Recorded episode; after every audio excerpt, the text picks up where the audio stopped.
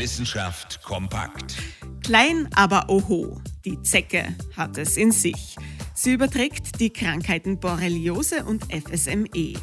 FSME, die Frühsommer-Meningoenzephalitis, eine Gehirnentzündung, die Sie an Symptomen wie Erbrechen, Schwindel, Fieber oder Kopfschmerzen erkennen können, mitunter auch an neurologischen Beschwerden und bei ganz schweren Verläufen an Lähmungserscheinungen.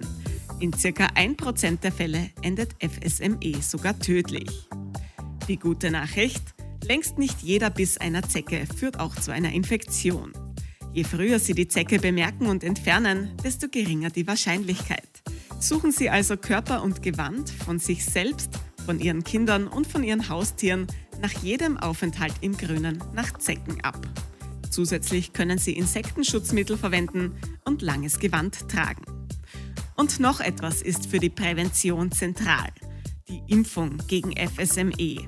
Sie hat maßgeblich dazu beigetragen, dass FSME heute nicht mehr die häufigste virale Infektionskrankheit in Österreich ist. Eine Gefahr stellt sie trotzdem noch dar. Übrigens, gegen Borreliose, die andere Krankheit, die durch Zecken übertragen wird, gibt es keine Impfung. Da hilft nur das frühzeitige Erkennen und Entfernen der Zecken. Bleiben wir also auf jeden Fall wachsam, wenn die Zecken aktiv sind. Alle Infos zu FSME und Borreliose finden Sie auch online auf technikumone.at.